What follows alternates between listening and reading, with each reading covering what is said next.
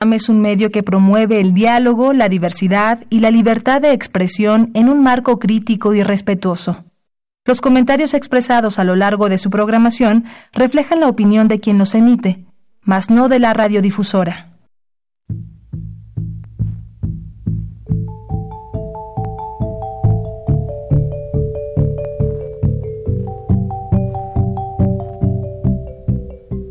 Radio Universidad Nacional y la Facultad de Economía presentan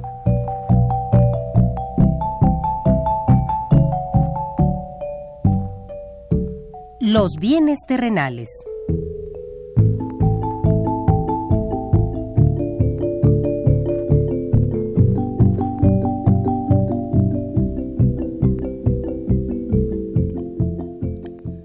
Bienvenidos a este espacio radiofónico de la Facultad de Economía de la UNAM. Como cada semana, estamos aquí con ustedes para reflexionar sobre un tema interesante relacionado con la economía, la política, la cultura y las cuestiones sociales. En nuestra mesa de análisis participan destacados especialistas, quienes nos acompañan hoy en este estudio y como siempre, le invitamos a participar en este programa a través de sus llamadas telefónicas.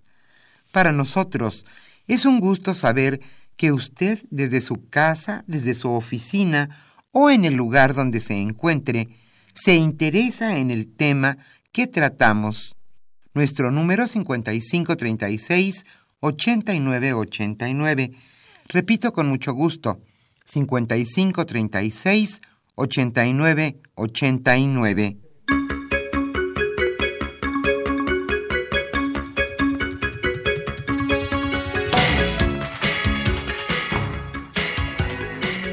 Agradecemos como siempre que nos escuche en este su programa Los bienes terrenales. En esta emisión, en nuestra mesa de análisis, abordaremos un tema que ha estado en las notas periodísticas en los últimos meses. Hoy hablaremos sobre la convulsa región latinoamericana. Hablaremos sobre la situación de Chile, Bolivia, Ecuador, Argentina, Venezuela, qué es lo que está pasando en Latinoamérica, por qué las protestas, por qué los problemas. Esta convulsión podría llegar a nuestro país. Hoy Carlos Javier Cabrera Adame charlará con Alejandro López Bolaños. Él es investigador del Instituto de Investigaciones Económicas de la UNAM y está con nosotros también Juan Carlos Odicio. Él es catedrático de nuestra facultad, la Facultad de Economía de la UNAM. Ellos analizarán hoy la situación que prevalece en Latinoamérica. Como siempre, le invitamos a participar en este programa a través de sus llamadas telefónicas. Hoy estaremos obsequiando dos títulos. La biotecnología en México. Este libro fue coordinado por Mario Alberto Morales Sánchez y Marcela Amaro Rosales. Y también tenemos otro libro para nuestros radioescuchas, México en el contexto internacional del siglo XX, estudios sobre agricultura, industria y comercio. Los coordinadores de este libro fueron Esperanza Fujigaki y Adrián Escamilla. Para nosotros, como ya le decíamos, es un gusto que usted se comunique a este programa. ¿Qué está pasando en Latinoamérica? ¿Por qué las protestas? ¿Por qué la desigualdad? ¿Qué fue lo que provocó esta desigualdad en otros países de esta América? Estas revueltas, estas manifestaciones podrían alcanzarnos a México. Como le decíamos, Carlos Javier Cabrera Adame platicará con Alejandro López Bolaños y Juan Carlos Odicio.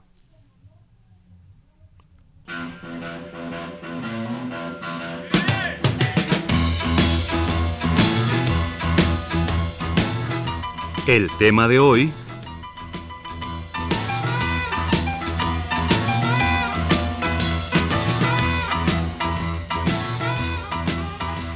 Como ya mencionamos, el tema la convulsa región latinoamericana.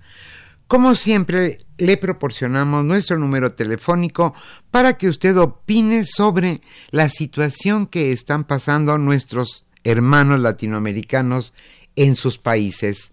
Nuestro número 5536 89 89. Hoy en este programa, en este programa estaremos escuchando música de la Revolución Mexicana.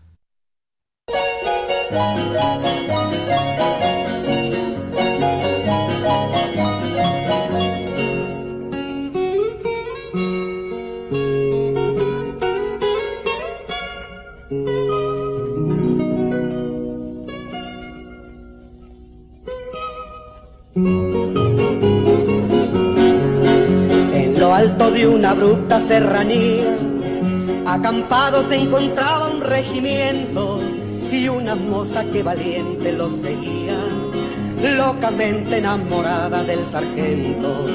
Popular entre la tropa era Adelita, la mujer que el sargento idolatraba, que además de ser valiente era bonita, que hasta el mismo coronel la respetaba.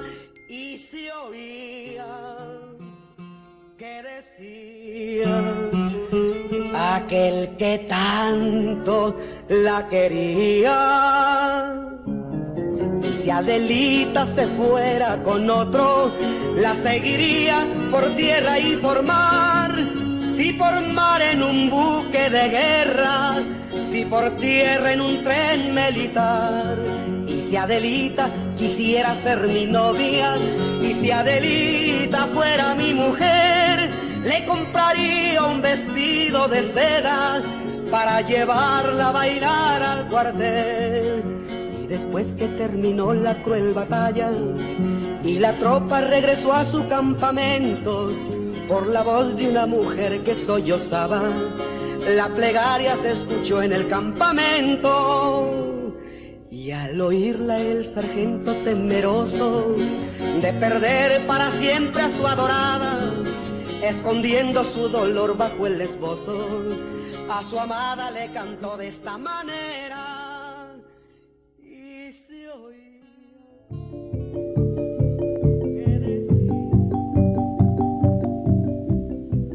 Usted escucha los bienes terrenales. Nos interesa conocer su opinión. Le invitamos a comunicarse a este programa al teléfono 5536 89 89. Repetimos con mucho gusto, 5536 89 89.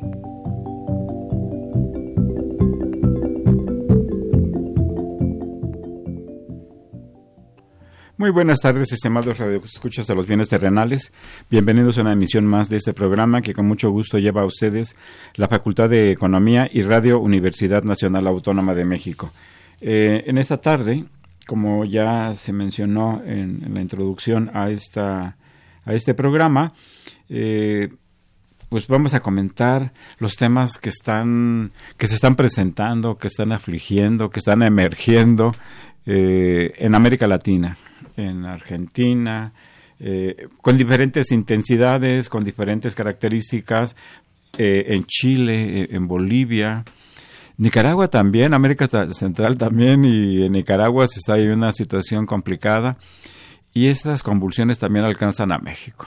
No, solamente es un tema de América Latina, con características y modos distintos, pero eh, la violencia que se ha agudizado en el país a partir del 14 de octubre, pues también forman parte de, de, estas convulsiones, de estas tensiones que se están viviendo en América Latina. Y para comentar este tema, se encuentra con nosotros Juan Carlos Odicio, profesor de la Facultad de Economía. Muy bienvenido, Juan Carlos, este es nuestro programa de la facultad. Y Alejandro López Bolaños, investigador del Instituto de, Investiga de Investigaciones Económicas. Muy bienvenidos. Y buenas pues, tardes, buenas tardes. Muchas a, gracias por la invitación. A iniciar nuestra plática. No sé quién eh, eh, preferiría iniciar para presentarnos un panorama general, global, de lo que está sucediendo en este continente. Bueno, sí, gracias de nuevo por la invitación, Javier.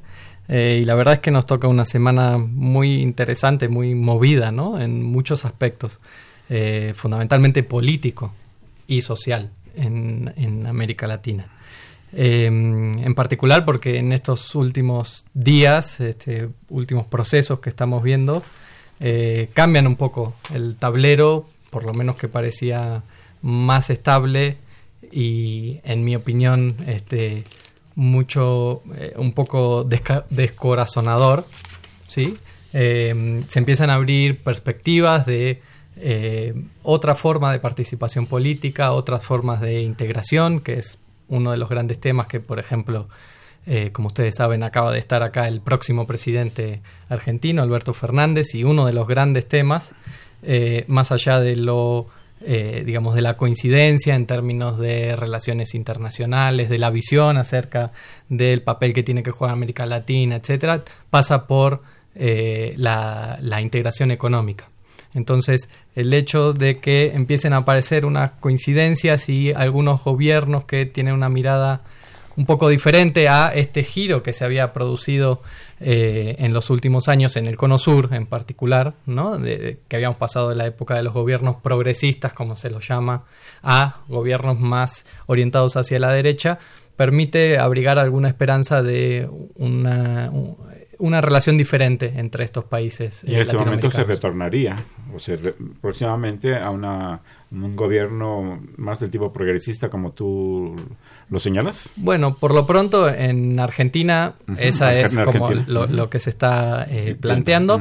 Es una, digamos, el gobierno y la política y la campaña que ha encabezado Fernández es una campaña de tipo mucho más moderado, digamos, que el gobierno que estuvieron eh, el, matrimonio Kirchner previamente, ¿no? A pesar de que Cristina Kirchner eh, sea la, futura vicepresidenta, pero justamente eh, en términos de estos cambios internacionales, que también tienen obviamente su reflejo al interior del país, la coalición que se armó en contra del gobierno más de derecha, neoliberal si se quiere, de Mauricio Macri, ah, es, digamos, mucho más moderada sí podemos decir que es de centro izquierda, aunque perdió gran parte de su discurso eh, más revulsivo, que en algún punto sí tenía el núcleo duro, si se quiere, del kirchnerismo. Alejandro, si nos quieres ayudar, sí, claro, claro. una visión de lo que general sobre lo que está pasando en este continente. Bueno, Javier, agradecerte la, invitación, Juan Carlos, que, que, nos acompaña en este, este mediodía aquí en, en, el programa. En realidad estamos viendo una región sumamente convulsa. Los problemas han sido presentados de diferente índole. Hablamos desde procesos electorales, como es el caso de Bolivia, lo que el agotamiento del modelo que parece exitoso en el caso de Chile, eh, Argentina, que bueno, sabemos esta coyuntura tan, tan complicada de los últimos años, que ha sido todo este tránsito, como bien lo comentaba Juan Carlos, del, del tránsito de un modelo progresista a un neoliberalismo más exacerbado, el, el espacio de los fondos buitres recuperando sus recursos y desprotegiendo a las sociedades, pero también está Nicaragua, también está Colombia con toda esa explosión social, con líderes sociales, comunitarios, eh, en contra del movimiento minero, asesinados, en fin, la, región está convulsa, Bolivia, que decía el tema, Ecuador, Ecuador, Ecuador, que el tema de los energéticos destapa todo un proceso y un programa de ajuste fondo monetarista. Por supuesto, México, que la 4T es, es difícil todavía su evaluación por todas las diferentes perspectivas que van surgiendo en el entendido de que no se define un proyecto político, pero también el tema de la seguridad termina por complicarse. El proyecto económico con el tema presupuestal de repente no parece caminar hacia algún lugar este, eh, con, con cierto sentido. En fin, la región está en un proceso convulso. Como académicos nos resulta muy interesante analizar en este momento la región, pero lo cierto es que las sociedades demuestran ya un agotamiento tanto del modelo como un hartazgo hacia todos estos años de programas de ajuste y de eh, recortes presupuestales, salariales, que han deteriorado sus condiciones de vida. Y a mí me llama mucho la atención el caso chileno, donde generalmente era el ejemplo de lo que tenía que hacerse, pero bueno, hoy, Chile, la gente está en la calle. Lo presentaba como el ejemplo que, que, tenía que de lo que se tiene que ser. Y hoy la gente ha estallado, ¿no? Esta frase de no son son los 30 pesos, son los 30 años, eh, refleja mucho de lo que significa este proceso histórico en la región. Eh, ¿Tú cómo verías, este, Juan Carlos, la situación, en, pues digamos, partiendo o revisando en este momento la situación de Argentina y de Chile?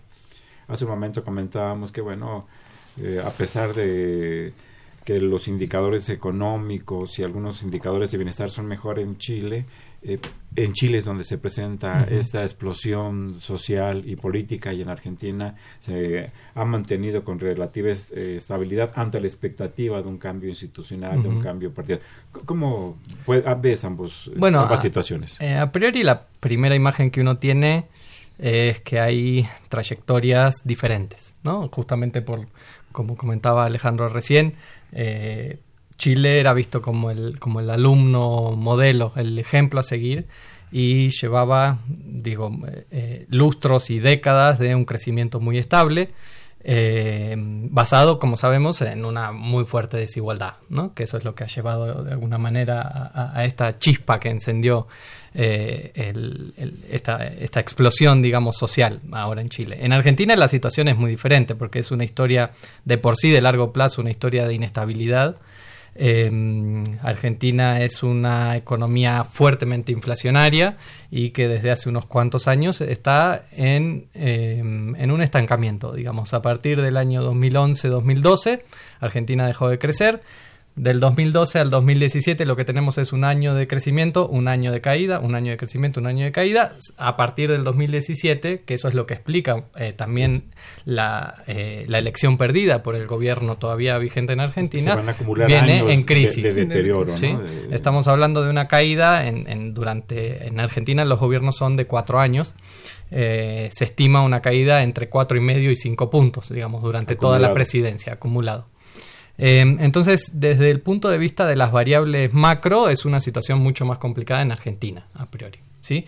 Em, y sobre todo porque... ¿En términos de pobreza, Juan En términos de pobreza, Argentina tiene un núcleo duro que no logra bajar, incluso en los años de fuerte crecimiento, de menos del 25-27% de pobreza desde los años 80. Por, eso es general. Sí, y, y, dentro de ella se encuentra un segmento de pobreza extrema. De pobreza extrema, de indigencia. De ese 25%. Sí, Hoy la pobreza general, la pobreza eh, se encuentra, ha subido de los treinta y poquitos puntos, en torno a 30 puntos que dejó el gobierno anterior, 10 puntos. ¿sí? Hoy la pobreza está en el 40%, de la población y la indigencia o la pobreza extrema está eh, en torno al 10-15%. Había llegado durante el gobierno kirchnerista, durante los mejores momentos, al 5 o 7%. Eh, entonces sí ha habido un empeoramiento de los indicadores sociales que explican el, enojo que hay con el, con el gobierno actual y sobre todo de gran parte de la clase media, que eh, es la que eh, ha de alguna manera dado vuelta a su voto, es decir, le dio el apoyo al gobierno de Macri en el año 2015 y frente a la pérdida de todo tipo de subsidios, beneficios, la pérdida de empleo, la caída del salario real que cayó 20 puntos, eh, en estos eh, cuatro años, ha llevado a elegir la otra alternativa. Y el hecho de que existiera dentro del sistema político una alternativa que se plantea progresista de centro izquierda de recuperar lo que se había ganado durante el gobierno anterior, pero a su vez con un discurso relativamente crítico de esa experiencia y el, propio Alberto Fernández expresa eso porque él era el jefe de gabinete durante el gobierno de Néstor Kirchner y en el año 2008 salió del gobierno y se transformó públicamente dentro del espacio peronista en un crítico del gobierno kirchnerista. Entonces, eh, hay algo de esa figura que logró traccionar a, la esperanza, si se quiere, de la gente. Y, eso explica que, creo yo, una relativa estabilidad institucional en términos de que no hay grandes movilizaciones, etcétera. A, diferencia de lo que está pasando en Chile, eh, Alejandro, que como lo mencionaste bien hace un momento, pues viene de una trayectoria de estabilidad, eh, de, sobre todo de los indicadores, de los grandes indicadores macroeconómicos, del crecimiento económico, eh, de estabilidad de la moneda, una tasa de interés relativamente baja, con bajos niveles de desempleo también. Y de repente hay esta explosión. Eh, es una inconformidad que se viene alarmando desde hace muchos años. ¿Nos podrías ayudar a, revisar cuáles son los principales rasgos de esta inconformidad, de este malestar que se fue gestando a lo largo de, algunas décadas? Sí, este Javier, no, no, podemos olvidar que lo que está rigiendo en Chile todavía es la herencia del pinochetismo. Ustedes lo, lo comentaban, ¿no? Se nos presentaban, los, los ideólogos del modelo nos decían que era este, este, era el modelo exitoso, pero escondidos detrás de estos indicadores de crecimiento económico, de aparente mejor este, distribución y demás, se esconde una profunda desigualdad, que, eso, que es la realidad, y un problema social muy importante. La gente ha perdido una gran capacidad de, de su salario indirecto, es decir, ¿A qué me refiero con esto? Que los trabajadores chilenos eh, no tienen, no tienen seguros médicos, no tienen eh, las, las, pensiones, que era el, el, el, otro gran modelo a seguir en América Latina por el tema del, del retiro y el, seguro de pensiones hoy está quebrado. Los jóvenes chilenos no tienen derecho a la educación, tienen que acudir a la ventanilla bancaria para pedir un crédito para poder acceder a la educación media superior y superior. No pueden obtener su título universitario cuando terminen sus estudios por el alto nivel de endeudamiento que tienen y que pasarán muchas décadas para que puedan terminar de pagarlo lo mismo sucede con la medicina, lo mismo sucede, en muchos ámbitos. El transporte público es el más caro de la región y tal vez uno de los más caros del mundo. Y esto hace que, por ejemplo, un trabajador chileno tenga que gastar incluso un tercio de su salario solo en transporte. Estos indicadores solamente te reflejan un, problema de desigualdad profundo. Eh, quisiera comentar rápidamente un, tema que, que, creo que no podemos perder de vista. La CEPAL acaba de presentó su, su, balance preliminar de América Latina y el Caribe y menciona como que las tres economías que van a presentar problemas serios para, para este año y para el siguiente son Venezuela, Argentina y Nicaragua. Eh, Chile todavía no figura en esta, en esta lista. Es, es interesante cómo los indicadores macroeconómicos nos pueden llevar a escondernos una realidad social problemática, compleja. Eh, Bolivia atraviesa también por este mismo proceso, porque en Bolivia los resultados habían eh, mostrado una reducción sistemática de la pobreza, del, combate a la pobreza, a la, pobreza extrema, un crecimiento sostenido alrededor del 4%. Bolivia era la única economía que crecía esa tasa. Los el comparador de reservas internacionales con respecto al PIB era el más estable de la región, era el que iba más en aumento, y sin embargo también hay muchos problemas sociales en, en Bolivia. Recientemente estuve en, en, este maravilloso país y, me, llamaba muchísimo la atención que uno de los grandes problemas que, hoy, enfrentaba el gobierno de Evo Morales son los feminicidios. Es decir, este tipo de problemáticas sociales que no podemos perderlas de vista, que hacen que la gente hoy esté bastante convulsa y que esté inconforme ante el modelo. Creo que hemos hablado aquí del ciclo del progresismo. Creo que la pregunta es ¿Qué hizo o qué, dejó de hacer el progresismo? ¿Por qué la gente, a pesar de haber este, enfrentado estos años de, gobiernos alternativos, no, hemos solucionado este ancestral problema histórico de América Latina, que es, la desigualdad y esta profunda heterogeneidad estructural que nos aboca a, los estudiosos de, la región? Señoras bien, es lo último, Alejandro, los estudios de la CEPAL y en general. Eh, las percepciones y los datos nos muestran que dentro de un mundo desigual, pues América Latina es una de las regiones más desiguales, una de las más pobres y de las más desiguales del mundo.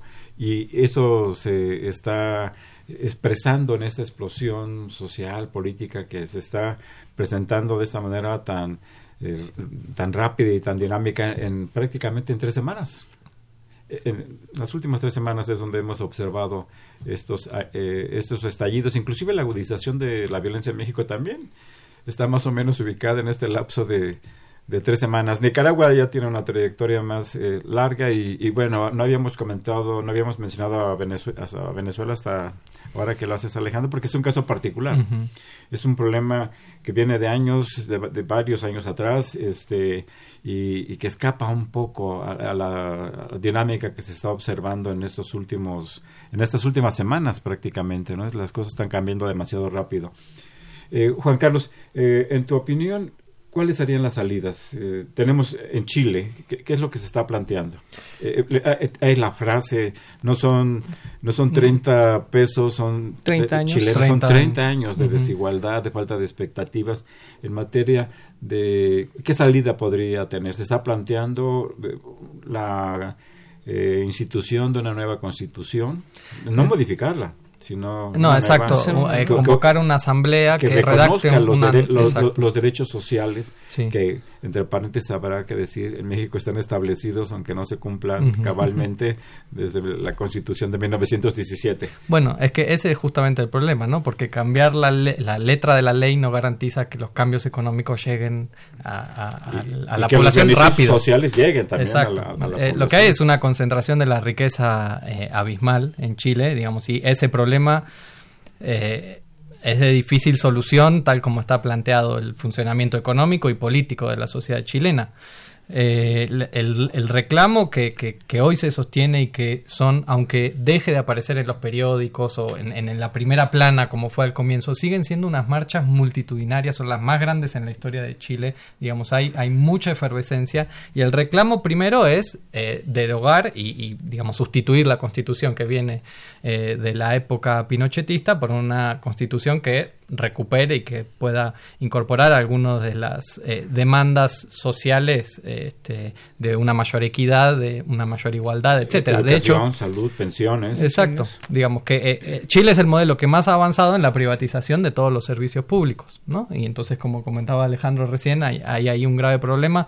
Leía una nota en estos días que decía que las familias chilenas son las más endeudadas del continente, porque para hacer frente a sus necesidades de salud, educación, etcétera, es cierto que hay una tasa de interés muy baja, una inflación muy baja, entonces lo que hacen es recurrir eh, al crédito. Entonces es un, modelo que está basado fuertemente en el endeudamiento de las familias eh, y en una fuerte desigualdad. Un comentario que es, eh, yo creo, ilustrativo de la situación.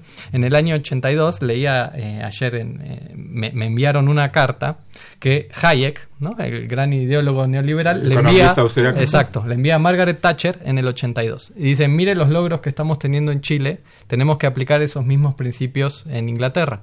Y Thatcher le dice, es que lo que usted eh, lo felicita y le dice que eh, los logros son fenomenales, que ha logrado estabilizar la economía, que están creciendo, que bajaron la inflación, etcétera, pero que esos cambios no pueden hacerse bajo un gobierno democrático y con las instituciones que exigen el consenso de la mayoría de la población británica. Y ese modelo que se instauró durante una dictadura durísima y de larguísimos años es el que básicamente sigue en funcionamiento. Entonces, el primer eh, reclamo que hoy se hace tiene que ver con lo legal, con lo constitucional. El tema es después cómo eso se plasma en el cambio de las condiciones económicas y sociales concretas para la mayoría de los chilenos. Sí, las manifestaciones han sido pues multitudinarias. La manifestación que hubo hace un par de semanas aproximadamente, que convocó entre 1.2 y 1.5 millones eh, de ciudadanos chilenos, tomando en cuenta de que pues, la población chilena es de 18 millones eh, de habitantes, es decir, prácticamente la población se volcó a las calles protestando por la situación que se está viviendo eh, en, en, aquel país. Las últimas acciones y las últimas decisiones que ha tomado el gobierno del presidente Piñera apuntan a un endurecimiento de sus políticas, eh, a utilizar más al ejército, a la policía, que a darle una salida. Eh, las organizaciones sociales, las organizaciones políticas que están eh, involucradas, porque hay una dosis de espontaneidad en las, en las, en las protestas y en las manifestaciones chilenas. ¿Habría alguna salida, alguna vía? Este, ¿Cuál sería tu opinión ante esta demanda? Hay documentos muy pues, elaborados en torno a, cuál sería el sentido de las modificaciones o, de la, una nueva constitución. Alejandro, ¿tú cómo verías el desenlace, la vía que podría tener este conflicto? Este Javier Juan Carlos hizo un comentario muy muy pertinente, ¿no? Me parece que sí es, por supuesto, es estremecedor, por ejemplo, ver los videos, los que estamos, este, los que no, los que no estamos en Chile, este, ver, los videos de los jóvenes chilenos entonando las canciones de Víctor Jara, recuperando la, la, historia de este gran trovador asesinado por la por la dictadura los pocos días, pocos días después del golpe eh, pinochetista. Y este es un tema muy muy muy específico. Juan Carlos lo comentaba muy bien.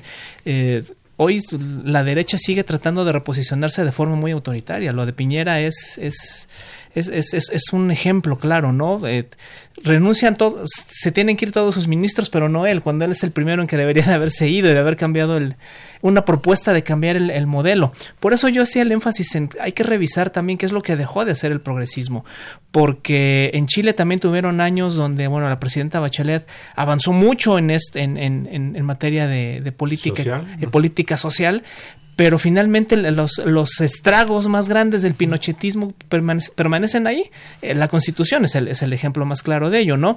Pero en Brasil, por ejemplo, que no hemos comentado el tema de Brasil, en Brasil, incluso cuando con el gobierno de Lula y, el, y parte del gobierno de Dilma, los grupos de capital, los grandes grupos empresariales son los obtuvieron las mejores rentabilidades del periodo, eh, eso, eso importó poco después para después hacer este golpe blando y sacar a, a Dilma, encarcelar a Lula y hoy tener a Bolsonaro con esta extrema derecha, algunos hablan fascistoide, es una categoría compleja de analizar, pero finalmente la derecha se va reposicionando en, en, nuestros países. Ni qué decir de Colombia y bueno, y el ejemplo de Argentina que, que, que ya, lo, ya lo comentó bien Juan Carlos. Yo creo que también aquí tenemos una tarea fuerte, no solo los economistas, eh, también todos los que hacemos ciencias sociales. Tenemos que replantearnos el papel de los gobiernos progresistas, tenemos que construir construir identidades, tenemos que construir bases para poder modificar esa situación. Eh, por supuesto que la parte económica tiene que eh, ir acompañada de una política y de una visión alternativa. Yo creo que es muy necesario crear estructuras más eh, de mejor distribución del ingreso, más equitativas. Pero también hay otra serie de políticas que tendríamos que revisar con, con lupa y con detalle, específicamente la política monetaria, ¿no? que es un tema que, que, que, se, que, se, que se revisa eh, con, cierto, con cierto detalle. políticas monetarias que terminan favoreciendo, monetarias y financieras que terminan favoreciendo el capital especulativo, como es el caso de Argentina con los fondos buitre y estas sociedades chilenas. explicar un poquito ¿En qué consiste, para nosotros y para el auditorio, en qué consisten estos fondos buitres, Alejandro? Bueno, eh, Juan Carlos seguramente los, tendrá, más claro, ¿no? Pero este, son estos, este... dolorosamente claro. Dolorosamente claro. Estos, este, altos especuladores que finalmente exigieron el pago de sus deudas y de sus intereses cuando los gobiernos kirchneristas habían, este, cerrado la, el, el, nivel de endeudamiento y, y, decidieron no pagarle a estos especuladores y que después con el macrismo, este, regresa a, cobrar estos intereses. Exigirlos. exigirlos. Para los baratos y exigir. Y obviamente esto son tasas de rentabilidad impresionante para estos este, especuladores. Entonces, para, para no monopolizar la palabra, obviamente el tema es revisar este tipo de políticas. Vamos a hacer eh, una pausa y regresamos a los bienes terrenales.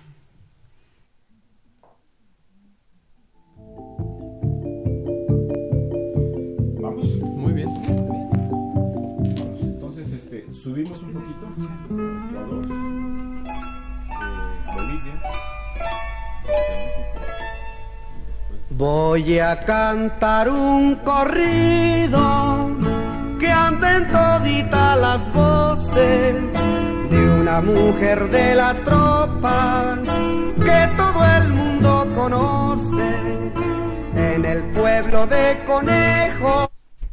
Por una calle muy quieta viene triste y derrotado el valiente Antonio La cucaracha, la cucaracha, ya no puede caminar. porque le falta, porque no tiene. Marihuana que fumar.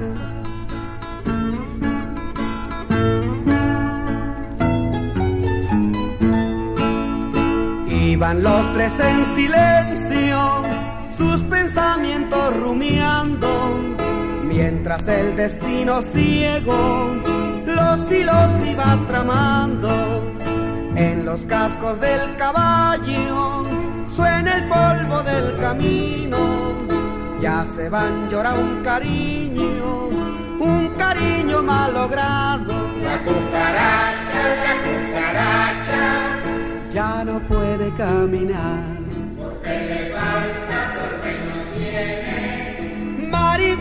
Que fumar.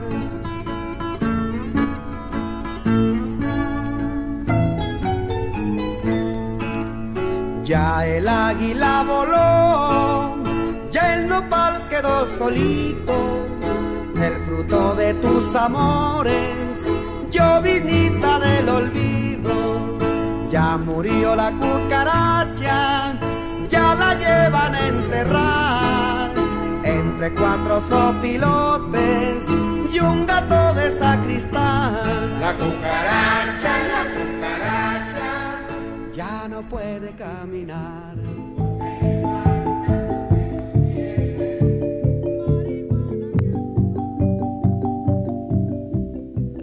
Usted escucha los bienes terrenales. Nos interesa conocer su opinión.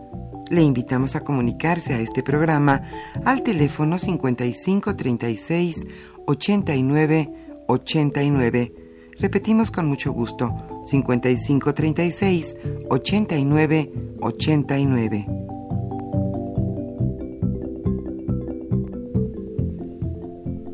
Nos encontramos trabajando en esta mesa de análisis eh, Alejandro López Bolaños, Juan Carlos Odicio y su servidor Carlos Javier Cabrera Adame para comentar los acontecimientos, los hechos, las acciones, las protestas, las revueltas que se han presentado en las últimas semanas en América Latina. Eh, pues comentábamos en el tiempo que, que estuvimos fuera de, del aire que vamos a subir un poquito, vamos a subir un poquito, eh, vamos a pasar a, a, Bolivia, a Ecuador, un poco a Nicaragua y, y, y bueno, México tampoco puede quedar fuera de este contexto convulso de América Latina.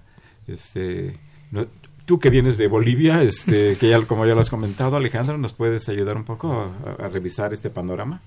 Bueno, eh, Bolivia eh, era la economía más aparentemente más que más estable de la región en los últimos años. Eh, hablo de, de, los últimos años, de este gran cambio de gobierno que significó el, eh, el, el, gobierno de Evo Morales. Como comentaba, la economía que más crece, la economía que más reservas eh, como porcentaje del producto tenía. Y bueno, eh, Bolivia me parece que el tema aquí es el proceso electoral directamente y este avance de la derecha donde quieren cambiar la, situación política de Bolivia. Bolivia es una situación, es un país muy complejo. Bolivia era una economía, donde, un país donde a pesar de tener una población mayoritariamente indígena, los indígenas no eran dueños de su país. Era todo este conjunto de terratenientes extranjeros vinculados a la, a, a la, producción de soya y minería en Santa Cruz de la Sierra. Hoy los indígenas pues tienen una participación importante en lo que es suyo, que es, que es su país. Eh, me da la impresión de que esto es lo que, se, lo que quieren nuevamente volver a modificar. Aquí hay un punto que también creo que no hemos comentado para todo el conjunto de la región y más ahora que vamos subiendo hacia Ecuador, hacia Bolivia el tema de las materias primas, el tema de las commodities, porque la región tuvo un periodo de alto crecimiento y de altas ganancias derivado del precio de las del precio de las commodities. El aumento del, el aumento del precio de las commodities. la primera década de este siglo. ¿no? Que el Fondo Monetario Internacional reconoce que los ingresos fiscales y las y los flujos de capital regresan a América Latina y están estrechamente vinculados con el precio de las commodities. Entonces, creo que aquí este agotamiento también de este modelo extractivista ponen en encrucijada los proyectos políticos. La crisis de, de, de 2008-2009 internacional, económico-financiera, ha tenido un impacto en América Latina. Alejandro. Sí, por supuesto. Por supuesto que no, no podemos obviarlo. No, no abarató los, los precios. Abarató los precios primas. de las commodities, representó fugas de capitales, por supuesto problemas de desempleo. La crisis es, está ahí sin resolverse. Es una crisis que va teniendo nuevas, nuevas oleadas, nuevas caras, nuevas caras, nuevos periodos donde seguramente veremos episodios rampantes de, de esta crisis y, y, el problema está ahí. El, el, el, problema es que no se ha avanzado mucho en solucionar los, esos conflictos estructurales de la región. Pero sin embargo, el problema en Bolivia se presenta más en el orden político que en el orden económico, como tú señalaste, pues Bolivia tiene los, las tasas de crecimiento económico más altas en los últimos años. Pero entonces eh, esta intención de permanecer en el poder o de presentarse a un nuevo periodo en una elección que eh, aparentemente no está tan clara, eh, ¿es lo que está generando el problema en Bolivia? ¿En tu opinión? En mi opinión, sí, es una recomposición del poder de la, de la, de la, de los, de la, de la derecha que quiere nuevamente institucionarse en Bolivia. Pero insisto, el, el, hecho de que sea este proceso político no significa que no haya cosas que se hayan dejado de hacer en estos años. Eh, el gobierno de Evo Morales eh, ha dejado de hacer eh, cosas para, para, para, para, tratar de superar esta situación, porque finalmente Bolivia, a pesar de estos indicadores, es una de las economías más pequeñas de la región. Entonces, sobre eso también tenemos que trabajar. No, eh, no terminan por ser uno de los países puntales en, este, en esta integración latinoamericana que bien comentaba Juan Carlos. Y algo interesante también uh -huh. y que surge cuando uno piensa el contrapunto de lo que está pasando en Chile, eh, y que justamente lo que está eh, sucediendo en Bolivia con estas fuertes eh, manifestaciones es que un poco aparentemente el gobierno está confiando en que termine el escrutinio definitivo de la OEA y en base de, a eso no volver a ganar legitimidad. Pero lo que sí se ve es que hay un, un, núcleo que está aglutinando a todas las fuerzas conservadoras, a todas las fuerzas de derecha y que el gobierno, como está intentando, digamos, una respuesta que es radicalmente diferente a la que mencionabas de Chile, que fue sacar otra vez a los carabineros a la calle, esa fue la respuesta de Piñera ante las movilizaciones, el gobierno de Evo también eh, eh, tiene un problema en torno a cómo va a resolver estas tensiones que está enfrentando contra una oposición que se le une y que se corre hacia la derecha.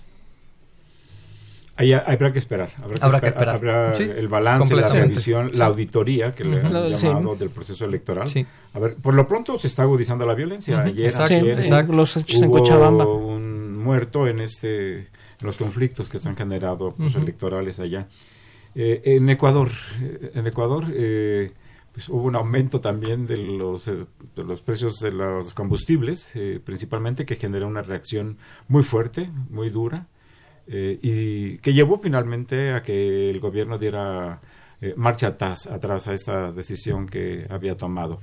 ¿Tienes alguna opinión, este Juan Carlos? Eh, Alejandro? Esto en, en parte tiene que ver con un problema que eh, está y viene vinculado también a lo que mencionaba Alejandro, que tiene que ver con los condicionantes que tiene hoy por hoy los países de América Latina y con el papel que juega el capital financiero, ¿no? Porque este es un programa que viene y de hecho la- las principales protestas en Ecuador como hoy en Argentina que está fuertemente en discusión es el papel que jugó el Fondo Monetario Internacional, que viene con este paquete de eh, ajuste, de apertura, de desregulación de los mercados y de que en Argentina fue uno de los shocks inflacionarios más fuertes de eh, dolarizar las tarifas de los servicios. ¿Sí? Es decir, garantizar la rentabilidad en dólares de las empresas que del gas, del agua, del transporte, de los combustibles, etcétera. Y esto mismo es lo que se intentó aplicar eh, en Ecuador y que implicó nuevamente, eh, digamos, tensiones muy fuertes sobre los precios, porque en definitiva son precios que afectan a la totalidad de la economía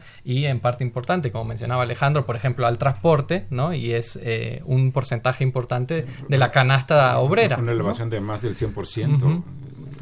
Entonces es, lo mismo Sí. que una caída directa del salario, ¿no? O sea, en términos reales, tienen, el salario rinde menos. Una digamos, pérdida, para- claro.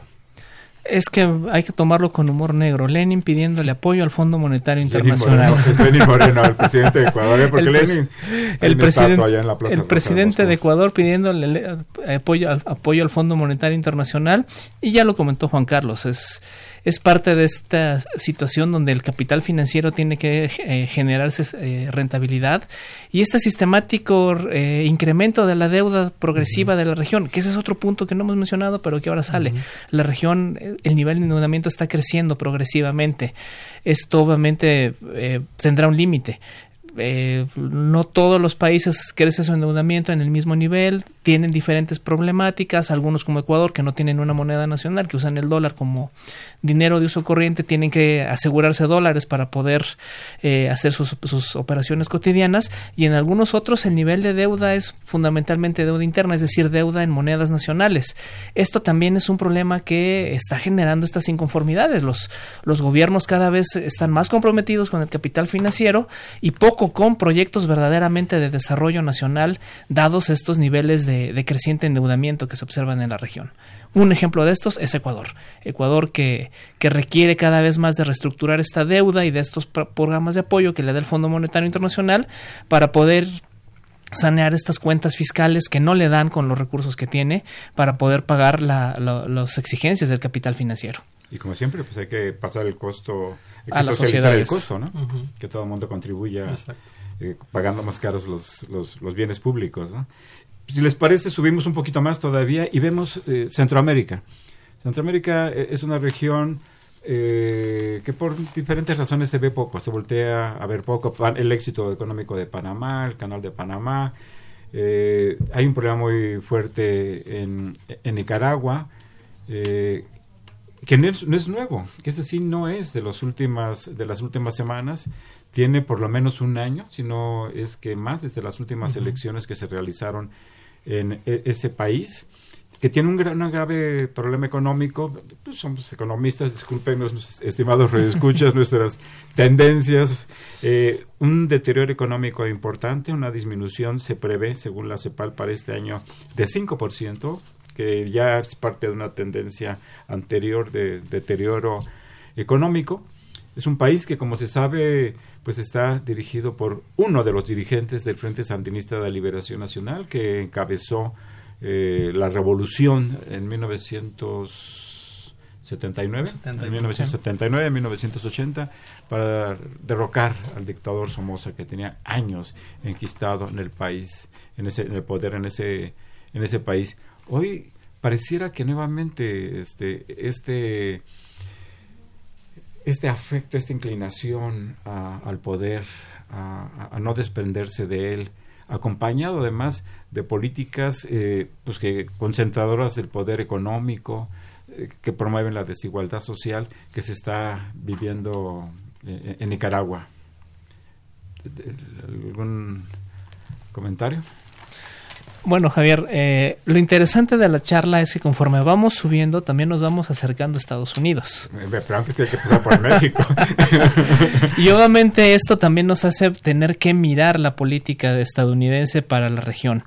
Y estamos ahorita en Centroamérica, estamos comentando el tema de Nicaragua, donde tú bien lo comentas, ancestralmente estos problemas no se han este, solucionado, pero también es porque ancestralmente las compañías transnacionales eh, estadounidenses han ocupado Centroamérica para las plantaciones de cultivos de frutas, de bananas, han utilizado el canal para facilitarse el comercio con con, con, con Europa y con Oriente. En fin, eh, aquí también habría que hacer una revisión puntual del proceso eh, de inserción ya directamente de la, injerencia de Estados Unidos en, en, en, en estos países. Y bueno, eh, finalmente aquí es otro tema que no nos va a dar para el programa y incluso nuestros mi- lo, lo asumo, mi conocimiento no me da para poder presenciarlo más, pero también es el tema migratorio finalmente. O sea, finalmente estas migraciones que se van dando surgen a raíz de este desplazamiento de la violencia, de la falta de oportunidades, de la carencia, de este enquistamiento del poder eh, en, en- en los, en los líderes centroamericanos que están nuevamente muchas veces apoyados por, por Estados Unidos. Eh, creo que también aquí es puntual lo que habrá que a lo que habrá que revisar qué va a suceder con, con esta región tan conflictiva. Hablo de Nicaragua Honduras El Salvador Costa Rica se podríamos decir que se cuece aparte. Panamá eh, tiene un éxito económico profundamente sustentado en el canal, ¿no? O sea, es, es, es una economía de tránsito, pues, si, si, la- si pudiéramos clasificarla de una forma muy sencilla, es una economía de tránsito. Estos son problemas que hay que resolver si, si queremos que esto cambie para la región, en, en Centroamérica. Pues eh, ya nos quedan unos cuantos minutos y si no tienen inconveniente vamos a cederle los micrófonos a nuestros radioescuchas. Simplemente agregaría para que no se quede guardado el tema de México dentro de estas convulsiones, de estos problemas que en el caso de nuestro país pues tienen dos, dos grandes vertientes. Uno, el tema económico, que es producto de un debate, de una polémica muy fuerte, de una discusión eh, mm, feroz eh, entre los eh, economistas que ven una, un desmoronamiento de la economía mexicana y quienes pensamos, yo me inscribo ahí, que todavía es temprano para hacer una evaluación, que todavía eh, habría que dejar eh, un tiempo para observar cuál es el efecto de las medidas eh, económicas y de la política económica que se está adoptando en el, en, el, en el actual gobierno, que es un tema que por lo demás hemos comentado ya aquí en varias emisiones de este programa. Pero está el problema de la violencia, que es un problema que se tiene que atender, que, que vale decir que se ha recrudecido desde el 14 de octubre, las últimas semanas que se han presentado los problemas en Argentina, en Chile, en, en Ecuador. Eh, justamente el día que el, el encargado de la seguridad pública del país estaba presentando un informe donde señalaba o trataba de enfatizar el hecho de que se estaba presentando un punto de inflexión en las tendencias de la violencia en el país.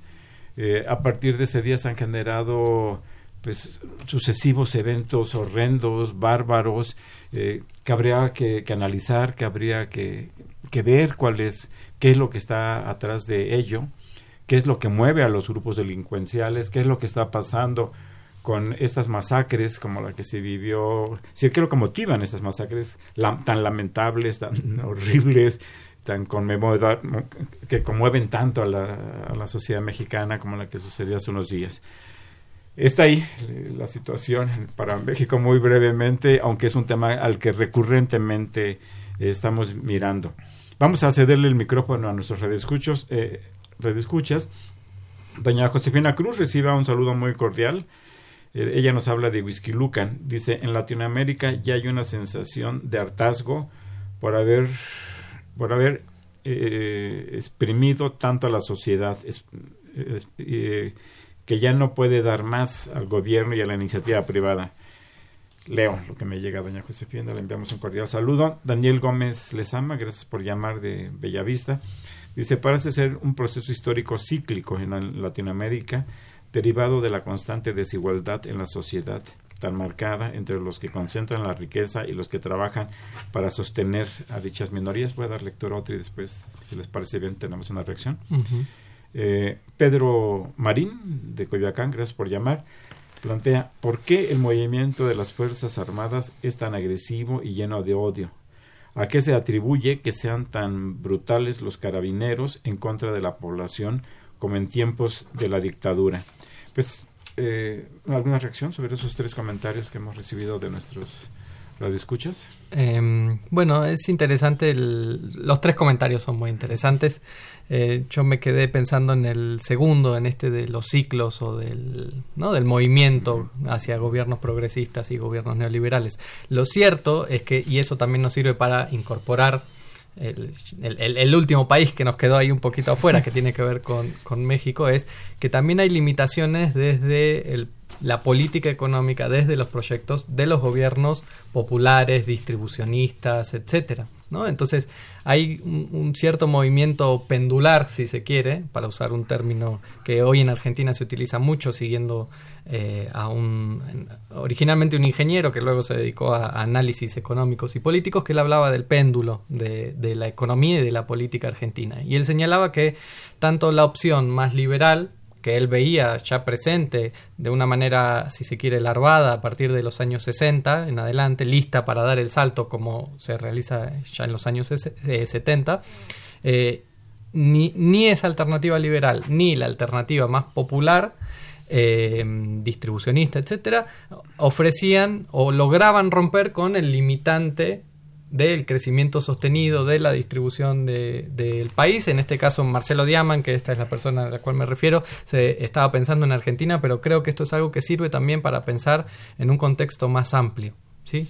¿Un comentario? Este, Sí, muy rápido. Este, eh, yo, mira, se van mucho los tres, los tres comentarios de nuestros radioescuchas. Me voy a quedar con una reflexión rápida del último comentario para vincularlo con México.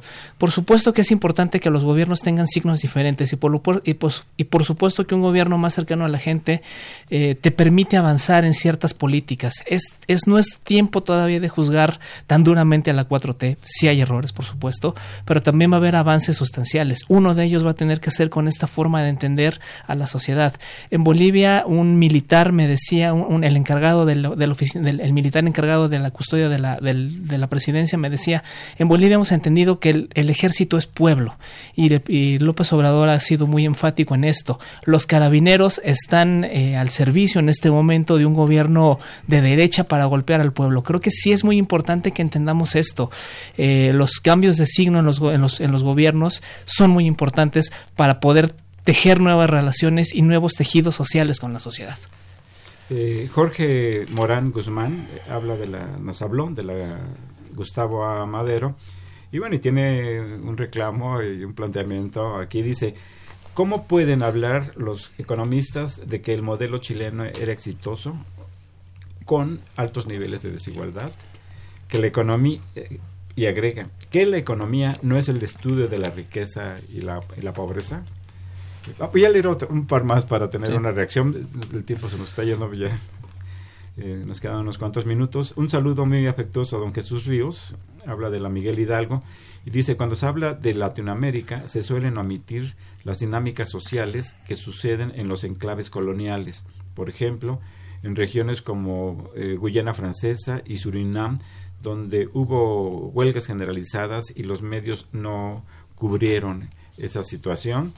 Agustín Narváez González de Coajimalpa, gracias por llamar. Dice, esta nueva política de empleo por parte del gobierno de México hacia inmigrantes beneficia o perjudica al país. Transmitimos su opinión. Nos quedan unos cuantos minutos. Eh, los comentarios este, de Jorge Morán Guzmán. Jorge fue el, el primero, Sí, ¿no? sí, De el esta- primero, sí, del... No, sí. no, eh, en primer lugar hacer el... El desmarque. Exacto, digamos, lo que quizá no, no lo expresamos eh, correctamente, pero la idea es que los organismos internacionales, ¿no? el Fondo Monetario, el Banco Mundial, etcétera, presentaban a Chile como el ejemplo a seguir, no que la- nosotros, como porque la- nosotros como el mejor alumno. Como el mejor Exacto, alumno. Exacto, pero no, no era una perspectiva, digamos, completamente compartida. De hecho, había muchos economistas que señalaban como uno de los rasgos más negativos la enorme concentración eh, de la riqueza. Ahora está muy de moda, hay muchísimos estudios, muchísimos enfoques eh, de economistas estudiando temas distributivos, ¿no? desde el libro de Piketty, etcétera. Eh, y bueno, justamente eh, en los últimos años ha aparecido una vertiente crítica en torno al modelo chileno. El comentario de don Jesús Río respecto a que se, está- se nos- no, no era la intención hacer un- una revisión exhaustiva, pero tiene usted razón, don Jesús Ríos. Habría que incluir estos casos de Guyana Francesa y De Haití. Surinam. Haití Y- y- también bueno, es- y Haití. claro. Haití. ¿Alguna? Y el Sí, sí. Caribe. Sí, el Caribe en general. tampoco. También desmarcarnos, no, no era la intención alabar el modelo chileno, decir que para los organismos financieros internacionales ese era el modelo a seguir, no para nosotros. Eh, y como bien comentan, Haití, el Caribe, no hablamos de Paraguay, en fin, hay, hay regiones Hay- que... hay- sí, es, es muy extenso, es muy Era extenso. muy complicado en el tiempo que, te- que disponemos, pero básicamente estamos convocando este programa y tenemos este tema aquí porque lo que está a la vista es la quiebra de un, en este caso, de un modelo eh, en Chile. La, reacción social, las protestas, lo que señalábamos que haya manifestaciones, o sea, que hubo manifestaciones que convocaron una parte muy importante de ciudadanos en un país que tiene eh, 18 millones de, de- de ciudadanos habitantes. María Eugenia Solares de Tlalpan dice, los estallidos en Sudamérica han sido por la desigualdad social. México no escapa a esta problemática. ¿Creen que este tipo de manifestaciones lleguen a nuestro país? Voy a avanzar porque ya nos quedan un par de minutos. Elena Morales Ruiz de Naucalpan dice, en nuestro país y ella se habla de la privatización del agua. No, permitam- no lo permitamos. Eh, ya las farmacéuticas tienen tienen un negocio que es indispensable para la salud. Eh, los consultorios supongo que están ahí anexos. No dejemos que la iniciativa privada tenga en sus manos eh, industrias estratégicas. Cristina ah, Obier eh, es argentina, nos habla de Metepec. Dice, si en Argentina no hubo un gran estallido social, es debido a que los grupos sociales y la iglesia dieron asistencia y comedores sociales.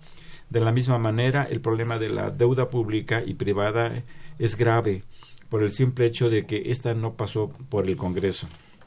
Eh, Javier Guerra de la Benito Juárez plantea cuáles son las razones por las que la derecha recupera gobiernos eh, sin si han sido tan desprestigiados. José Luis Hernández de Cuautitlán, la elección de 2006 en México, donde hubo una imposición presidencial avalada por Fox, puede considerarse un golpe de Estado. Saludos al programa y agradece por eh, traer a la mesa los temas que se están comentando aquí. Nos queda un minuto, 30 segundos y 30 segundos. Sí, no, bueno, agradecer los comentarios y eh, desde ya que no, no, no podemos no abordarlos a todos, simplemente como una reflexión eh, final, esta semana eh, el Premio Nobel de Economía Joseph Stiglitz sacó una nota de divulgación diciendo, eh, opinando que había llegado el fin del neoliberalismo. Y bueno, creo que lo que está sucediendo en América Latina es una expresión de eso más general, es una nota muy accesible, está escrita en un lenguaje eh, no técnico, digamos así, y, y lo que es está sucediendo creo que se inserta también en esa... Alejandro, una despedida. Muchísimas Comentario. gracias por participar, eh, por la invitación, por participar. Eh, me quedo con un, un grato sabor de boca y decirle a la, a la- a la gente, a la sociedad, estamos en pie de lucha. Eh, muchas gracias, muchas gracias a Alejandro López Bolaños, a Juan Carlos Odicio por haber participado en ese programa. Muchas gracias a ustedes por escucharnos, por comunicarse con nosotros. Les recuerdo que Los Bienes Terrenales es un programa de la Facultad de Economía y de Radio Universidad Nacional Autónoma de México. Regresaremos con muchos temas más. Eh, nos vemos el próximo, nos escuchamos el próximo viernes. Muy buenas tardes. Agradecemos su atención y participación en este programa a través de sus llamadas telefónicas y la invitamos la próxima semana a la misma hora en otro programa más de los bienes terrenales. La coordinación general fue de Carlos Javier Cabrera Adame, la coordinación académica de Aníbal Gutiérrez, Roberto Cabral, Alejandro Pérez Pascual, Rubén Antonio Miguel y Leonardo Lomelí Vanegas. En los controles técnicos, nuestro compañero Humberto Sánchez Castrejón y en la voz y producción su amiga Irma Espinosa, quien se despide de ustedes y le desea un agradable fin de semana.